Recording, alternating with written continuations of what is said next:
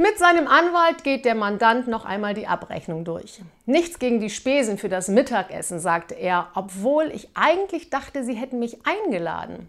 Aber was soll denn das hier? Beratung beim Arbeitsessen 50 Euro? Erinnern Sie sich denn nicht mehr, will der Anwalt wissen? Da habe ich Ihnen doch zu den gedünsteten Krevetten in Madeira geraten.